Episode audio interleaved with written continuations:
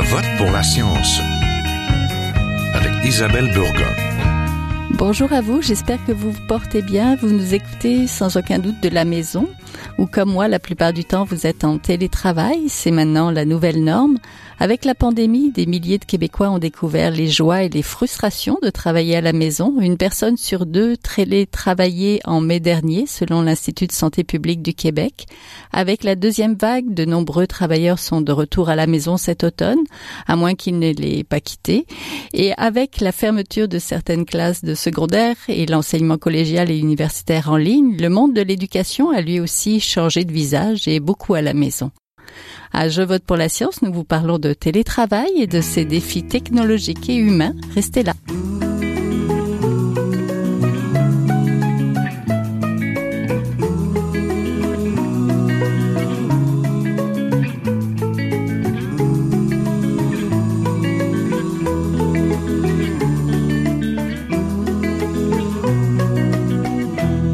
Parler du télétravail et de ses défis, je suis en compagnie de Diane Gabrielle Tremblay, professeure à l'École des sciences de l'administration à l'Université TELUC. Vous êtes spécialiste en gestion des ressources humaines, en économie et en sociologie du travail. Je suis en compagnie aussi de Marie-Alexandre, professeure en psychopédagogie de l'enseignement professionnel à l'unité départementale des sciences de l'éducation de l'Université du Québec à Rimouski. Bonjour à toutes les deux. Bonjour. François Legault juge toujours la situation québécoise inquiétante. Le premier ministre a demandé depuis début octobre jusqu'à la fin novembre à tous ceux qui le peuvent de travailler de la maison. Cela pose toutefois certains défis pour certaines euh, professions, comme les enseignants par exemple, ou tout comme les milliers d'élèves qui suivent leurs cours d'ailleurs. Alors comment on s'adapte au télétravail, professeur Alexandre?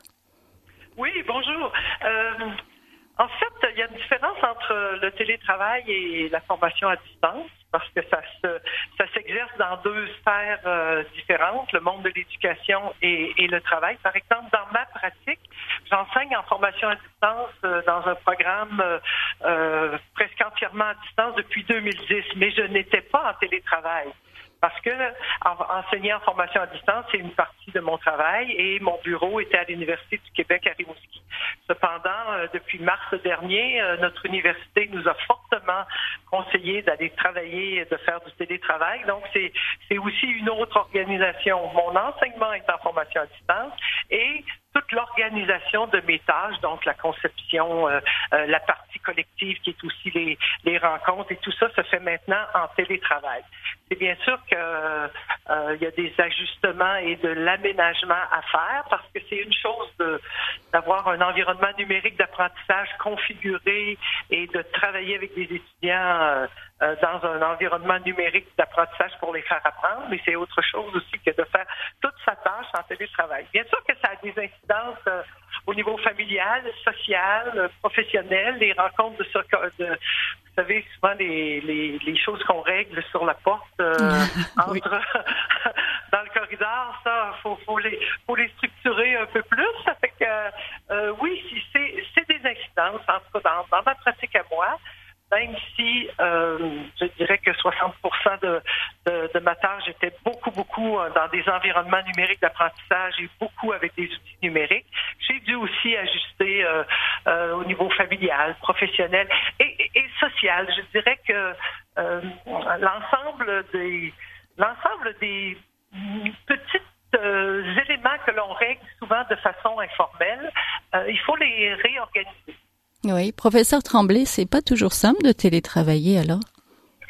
Ben, effectivement, en fait, euh, d'ailleurs, euh, Madame évoque euh, la formation à distance. Moi, à l'Université TELUX, c'est certain que nous, on est la composante de l'Université du Québec qui est spécialisée en formation en ligne, formation à distance. Donc, pour nous, cet aspect-là n'a pas vraiment changé. C'est-à-dire que nos cours sont vraiment conçus pour des étudiants qui sont en ligne ou à distance. le changement majeur pour nous, ça a été les examens, par contre, qui, pour les cours de baccalauréat, en général, il y a des examens qui étaient faits en salle, donc il a fallu adapter ça.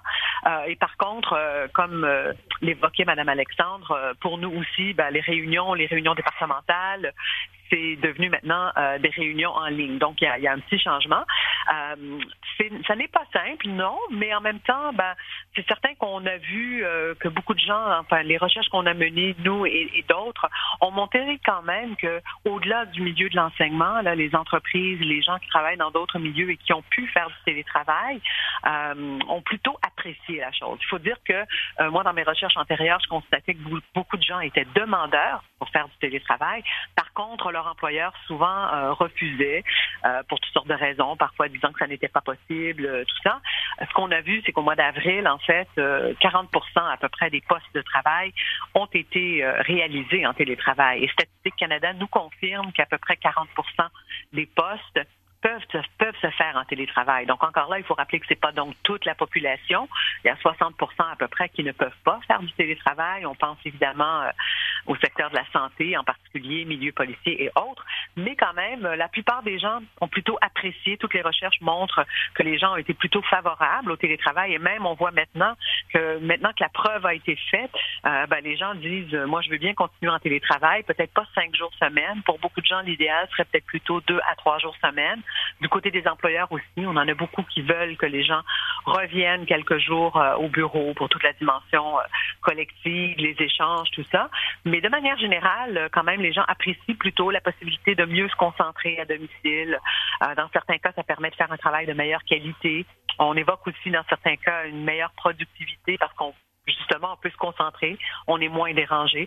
Donc, il y a quand même des avantages qui étaient déjà là avant la pandémie et qui ont, ont, été en quelque sorte révélés dans les organisations qui ne connaissaient pas le télétravail, qui n'en avaient pas fait euh, auparavant.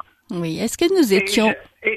Et, j'ajouterais, euh, pour compléter ce que, ce que Mme euh, Tremblay dit, il faut dire aussi que le télétravail a comme amorcé un mouvement de on enlève des frontières entre le travail et la vie.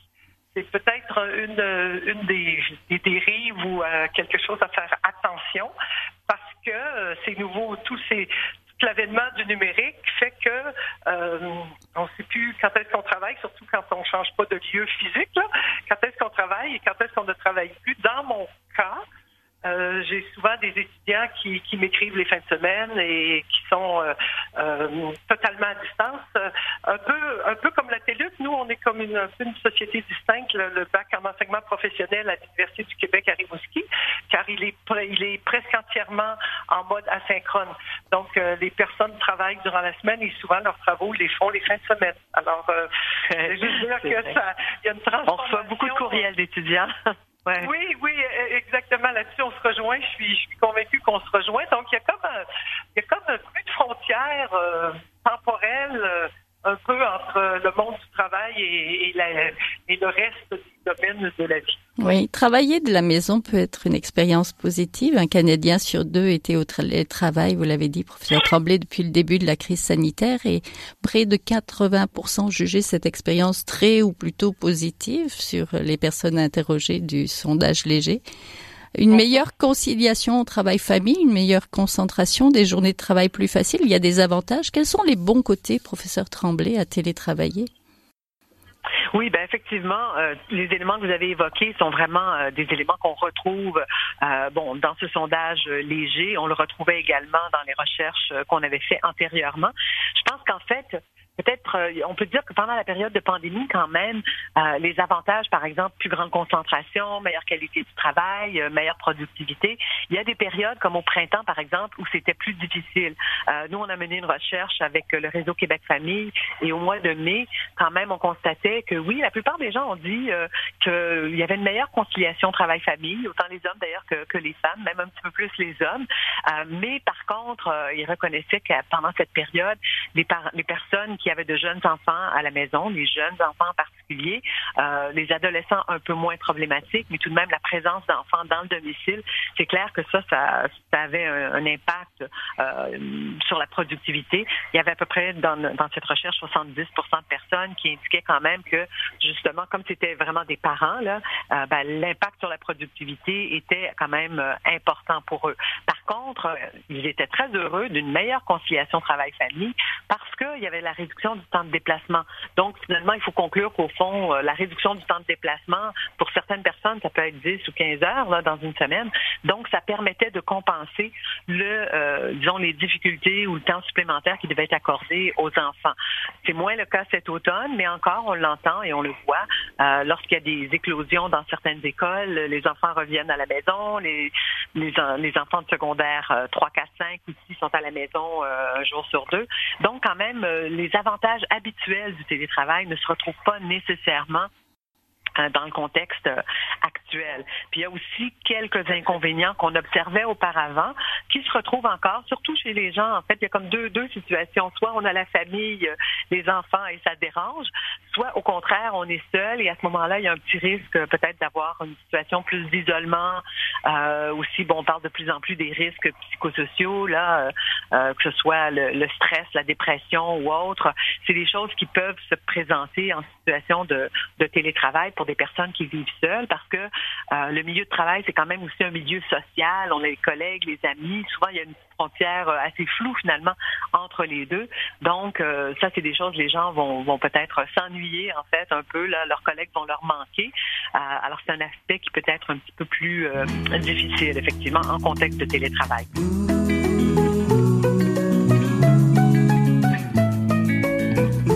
Vous êtes toujours à Je vote pour la science, là où la science rencontre la politique, une émission produite par l'agence Science Presse. Vous pouvez visiter son site internet au sciencepresse.qc.ca. Du côté de l'éducation, Madame Alexandre, quelles sont les différences et les similitudes entre le télétravail et l'enseignement en ligne à distance? Oui, oui, d'ailleurs, euh, euh, je, vais, je vais les traiter séparément parce que pour moi, ils s'exercent dans deux mondes différents. Euh, le, le, télétravail, c'est le monde du marché du travail et la formation à distance, c'est le monde de l'éducation. Bien sûr, dans le, on a traité du télétravail, je vais plus, qui est plus mon, mon champ de compétences aussi. L'avènement du numérique a eu un impact majeur sur le rôle de l'éducation particulièrement l'essor des nouveaux modes de formation. Mais même ici, d'ailleurs, euh, euh, on euh, on travaille encore à un vocabulaire commun parce que cette absence de vocabulaire commun-là nuit un peu à la compréhension. Mais je vais rassembler, moi, sous le vocable formation à distance, tout l'ensemble de ces modes de formation-là. Euh, le Conseil supérieur d'éducation va dire euh, la formation à distance, c'est une activité qui va impliquer à un certain degré une dissociation de l'enseignement et de l'apprentissage dans l'espace et dans le temps. Définition englobante, inclusive, bien sûr, qui peut se décliner euh, dans les recherches que j'ai faites selon euh, une multitude de pratiques que j'ai inscrites dans un continuum. Donc, à gauche, euh, euh en mode synchrone, qu'on appelle en temps réel, mhm. jumelé à un environnement numérique d'apprentissage ou encore à, une, à Zoom ou à Skype, et complètement vers la droite, à l'autre bout du continuum, en mode asynchrone, en, avec un environnement numérique d'apprentissage seulement. Et plus on se déplace vers la droite de ce continuum-là, plus il y a une croissante de la classe, une atomisation euh, de l'espace de rencontre. Et la ligne temporelle, bien sûr, plus on se déplace vers la droite, plus le décalage est important. Et le mode asynchrone, il peut se caractériser par une hétérogénéité, excusez-moi, une hétérogénéité, une diversification de la ligne temporelle jusqu'à son individualisation. Alors, euh, c'est ce que je disais en début en début d'entretien. Dans mon cas, j'enseigne sur des environnements numériques d'apprentissage que je configure, euh, sur lesquels je fais de l'encadrement, mais je suis en télétravail depuis euh, depuis l'avènement, depuis la pandémie, depuis depuis mars dernier. Alors c'est pour ça que pour moi c'est un, peu différent. Et la formation à distance a les mêmes défis les mêmes enjeux que la formation en présence. Oui, évidemment. Les bons côtés de ça? Je dirais que les bons côtés euh, que j'ai que j'ai remarqué depuis 2010, je me retiens toujours d'être enthousiaste parce que je sais qu'il y a une polarisation entre les tenants de ceux qui pensent que la formation à distance c'est même supérieur et ceux qui font que non, ça, il manque quelque chose là. Personnellement, dans mon expérience, je vois de la proximité, je vois aussi une modélisation, une d'automatisation de, l'apprentissage que je trouve à certaines conditions, bien sûr. Quand on parle de formation à distance, il faut aussi s'intéresser à l'interaction, à la motivation, qui sont des traits distinctifs de ça. Il faut s'intéresser aussi à la fragmentation, comme je vous disais tantôt, de l'enseignement de l'apprentissage. Qu'est-ce que ça veut dire, cette fragmentation-là? Ça veut dire aussi que ça complexifie les aspects de la tâche enseignante. Et pour que ce soit positif les apprenants, pour la personne apprenante, et ça demande pour la personne enseignante vraiment une complexification de la tâche. Euh, on sait bien que euh, habituellement on prend notre tâche comme, comme, quelque chose de global, mais quand on est en formation à distance, ces aspects de la tâche-là, ils sont séparés. La conception, c'est quelque chose. La production des activités d'apprentissage, la diffusion, l'encadrement, l'évaluation, le retour réflexif, euh, tous ces aspects-là prennent, se et se transforment. Fait il faut, oui, personnellement, je trouve que c'est positif parce que, disons qu'au départ, ça a donné accessibilité à l'accès à des formations euh, euh, de niveau universitaire à, à, des gens qui, dans des, et dans des, des coins de pays que peut-être que les gens n'auraient pas eu accès. Mais il y a aussi la qualité des apprentissages. Et c'est ce qu'on, moi, je me suis beaucoup investi dans cet aspect-là. Comment fait-on pour euh, que la persévérance, que, que la réussite éducative soit au rendez-vous? Quelle est cette présence à distance? Comment peut-on la traduire? Euh, comment peut-on aussi être euh, être garant des apprentissages que l'on fait en formation à distance? Et d'ailleurs, je fais partie d'un colloque qui s'appelle les Journées du numérique en enseignement supérieur et un groupe un groupe de personnes est en train de réfléchir avec des idées là-dessus. Donc, euh, moi, personnellement, je suis très enthousiaste sur la qualité et, euh, je dirais, les apports de la formation à distance à l'apprentissage et au développement des compétences. Oui. Professeur Tremblay, professeur Tremblay, euh, j'aimerais vous écouter un petit peu sur la productivité. Vous aviez dit tout à l'heure que la productivité pouvait baisser un petit peu. Est-ce que ce serait plus facile pour les hommes que pour les femmes de télétravailler? En fait, euh, j'évoquais, c'était euh, à partir de ce sondage qui a été mené au mois de mai, en pleine période de, pandémie, quand les enfants étaient à la maison. De manière générale, dans les recherches antérieures que j'avais faites avant la pandémie, euh, on constatait au contraire une augmentation de la productivité, parfois entre 10 et 30% Alors évidemment, par contre, euh, il ne faut pas s'attendre nécessairement à ce que dans tous les cas, il y ait cette augmentation de la productivité, que ça dépend du type de travail. Et puis dans beaucoup de situations de télétravail, ça n'est pas vraiment mesurable. Donc, moi, je dis toujours aux organisations qui envisagent le télétravail qu'en fait, euh, il faut peut-être regarder aussi du côté de la qualité. En général, il y a une aussi bonne qualité, voire une meilleure qualité de travail, justement parce que on est plus tranquille, on peut faire les choses, on peut se concentrer. Euh, par contre, la dimension productivité, parfois, oui, elle va venir parce que on réduit, par exemple, euh, les pauses café ou la pause lunch s'étire moins. Ce qui est assez intéressant, c'est que dans la plupart des cas, les résistances des entreprises à développer le télétravail avant la pandémie était justement associée à cette question de productivité. La plupart d'entre elles, en fait, je dirais même plutôt les cadres intermédiaires, avaient des craintes que les personnes qui travaillent à domicile fassent toutes sortes de choses, s'occupent du repas, fassent du ménage, etc. pendant la journée, et donc soient moins productives. Or, le constat qu'on a de toutes les recherches, c'est qu'à la limite, même si les personnes prenaient 5 ou 10 minutes pour préparer euh, le souper à un moment dans la journée, ben, en fait, c'était largement compensé par euh, le fait qu'on n'ait pas de, de temps de déplacement que les pauses café sont peut-être un peu moins longues, la pause lunch, la même chose. Donc, euh, très, très clairement, toutes les recherches indiquent qu'en situation de télétravail normal, c'est-à-dire quand il n'y a pas les enfants euh, ou d'autres personnes, parce que ça peut être aussi euh, les personnes proches aidantes, là, qui dans le contexte actuel vivent parfois aussi des difficultés. Donc, dans la mesure où il n'y a pas de dérangements familiaux.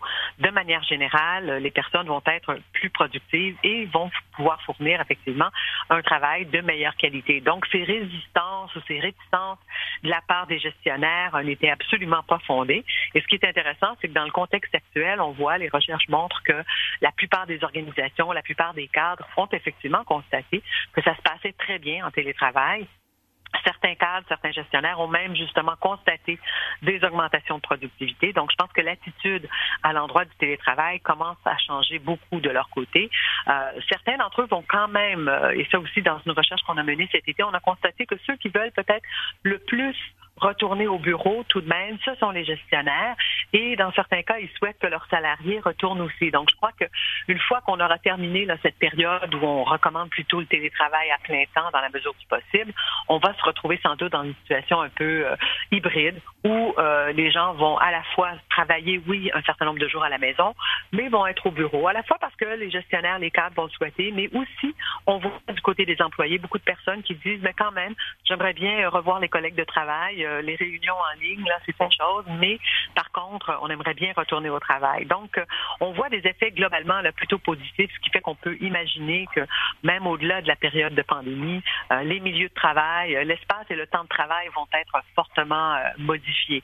Et c'est vrai que, comme évoquait Mme Alexandre tout à l'heure, parfois pour certaines personnes, surtout lorsque il y a des membres de la famille, ça peut constituer une petite difficulté de séparer. Mais ce qu'on avait constaté dans les recherches, c'est que rapidement, euh, disons après un mois, cinq ou six semaines, euh, les gens arrivent à bien cloisonner. Donc, on peut imaginer qu'en continuant le télétravail, les gens arriveront soit justement à se trouver euh, mais on a vu, il y en a qui sont déménagés cet été pour avoir une pièce plus tranquille, mais soit une pièce plus tranquille, un endroit plus tranquille.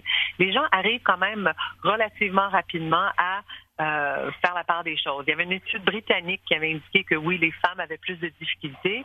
Euh, nous, au Québec, on a constaté que rapidement, les femmes comme les hommes arrivaient quand même euh, à, à, bien gérer les choses. Par contre, il faut reconnaître que la division du travail, la division du travail domestique et la responsabilité des enfants reposent encore aujourd'hui davantage sur les épaules des femmes. Et c'est ce qui fait d'ailleurs qu'on constatait que les hommes euh, avaient tendance à dire que la conciliation travail-famille était beaucoup plus facile euh, et plus facile que ce que disaient les femmes dans le contexte actuel. Bien sûr, parce que quand même, le poids familial repose davantage sur les épaules des femmes.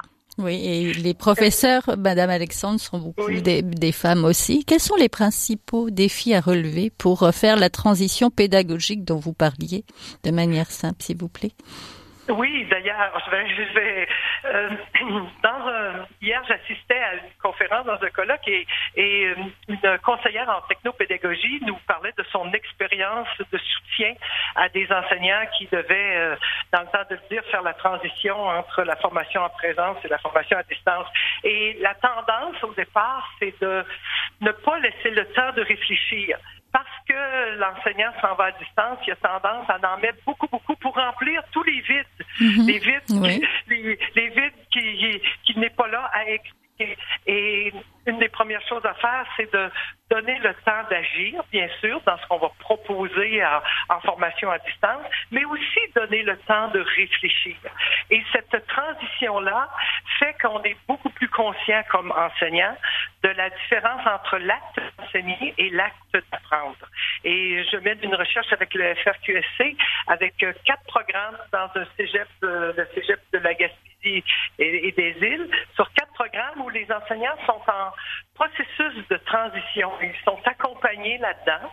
Et euh, une des choses à faire, c'est bien sûr au départ, qu'est-ce que je veux faire apprendre? C'est une perspective plutôt didactique. Donc, le contenu que je veux faire enseigner, qu'est-ce que je veux que les élèves soient capables de faire? Qu'est-ce que je veux que mes étudiants soient capables de réaliser? Qu'est-ce qu'il y a de difficile? Qu'est-ce qu'il y a d'important dans ce que je veux que les étudiants apprennent? Cette première analyse de, des concepts de la matière, c'est majeur. Et les outils numériques doivent aller au service et non pas l'inverse. Oui, de ce plan de cours. Finalement. Exactement. L'intention, quelqu'un parlait hier de l'intention pédagogique. Moi, je parle du pouvoir décisionnel de, de l'enseignant qui est un spécialiste de contenu et qui va transformer ce contenu pour qu'il soit appris par d'autres personnes. Et bien sûr, mais là, toutes les recherches le disent, on a, on a, même si la tendance est de, bien sûr, moi j'étais en présence, euh, je vais maintenant euh, euh, transformer ça sur un Zoom en trois heures. donner un cours en présence en trois heures et faire un Zoom en, en, en trois heures, c'est pas du tout, du tout la même chose. Mais la pandémie a montré que les enseignants, s'en rendent compte, les professeurs s'en rendent compte, et on voit apparaître toutes sortes de configurations, euh, d'échafaudage, euh, de, stratégies d'enseignement qui configurent tout un environnement numérique d'apprentissage. Donc, il y a, il y a dans ce processus-là que j'essaie de documenter au, cours des, des prochaines années, comment comment cette processus de transition-là pourrait se faire aussi dans la concertation et ce passage-là serait beaucoup plus positif que d'être obligé d'être dans l'urgence. Oui, d'éteindre à feu, c'est ça? Professeur Tremblay, passer du travail de bureau au télétravail, c'est aussi très différent selon si on est une grosse ou une petite entreprise. Vous allez d'ailleurs offrir un cours en ligne, le télétravail en jeu et défi, un club ou un MOOC. Est-ce que ça pourrait euh, être quelque chose à évaluer quand on est une petite entreprise ou une grosse entreprise? Oui, ben, je pense que hum, toutes les entreprises peuvent réussir le télétravail. C'est certain que les enjeux sont différents. J'ai discuté avec certaines petites entreprises qui ont vraiment basculé euh, dans le télétravail et où en fait ça s'est très très bien passé. Euh, il y a, en fait, ils ont au fond décomposé les tâches des différentes personnes et ont regroupé toutes les tâches qui pouvaient être faites à distance. Il y a quand même des défis pour certaines organisations. C'est pour ça d'ailleurs qu'on dit ben il y a à peu près 40 des postes qui sont télétravaillables et on pourrait aller plus finement et dire ben c'est des tâches aussi. Alors c'est vraiment des changements, euh, je pense, importants et qui dépendent de, du secteur, de la taille de l'entreprise et je dirais beaucoup aussi de la culture organisationnelle. C'est-à-dire qu'il y a des secteurs ou des gestionnaires qui euh, gèrent beaucoup en contrôlant euh, visuellement les personnes. Pour ces gestionnaires-là, ça a été difficile. C'est-à-dire qu'ils ont dû s'habituer à gérer par objectif et par résultat. C'est des changements là aussi dans le mode euh, de gestion à vous manifester aussi de la reconnaissance à distance. Tout ça, là, c'est question de d'encadrement, de susciter la motivation, de maintenir la motivation à distance. Donc, pour eux, c'est des c'est un apprentissage et peut-être que dans les petites entreprises, là aussi, on n'a peut-être pas un service de ressources humaines euh, aussi développé et donc là aussi, on aura on devra avoir accès à des ressources externes pour apprendre à faire ça. Dans les plus grandes organisations, il y a des services de ressources humaines, des conseillères en ressources humaines, donc c'est peut-être plus facile de mettre en place euh, le télétravail. Donc des ajustements quand même importants pour les organisations et pour euh, les gestionnaires. Oui, vous l'avez entendu, il y avait beaucoup d'enthousiasme et il y a des défis, mais c'est possible. Donc, je vous remercie à toutes les deux, c'est déjà la fin. Donc, euh, on était en compagnie de Diane Gabriel Tremblay, professeure à l'école des sciences de l'administration à l'université TELUC. Euh, on va mettre en, en ligne un petit lien vers son cours si vous êtes curieux. Et de Marie-Alexandre, professeure en psychopédagogie de l'enseignement professionnel à l'Université départementale des sciences de l'éducation de l'Université du Québec à Rimouski, Lucar. Donc, euh, merci encore à toutes les deux d'avoir participé aujourd'hui. Merci. Merci à vous. Bonne journée. Au revoir.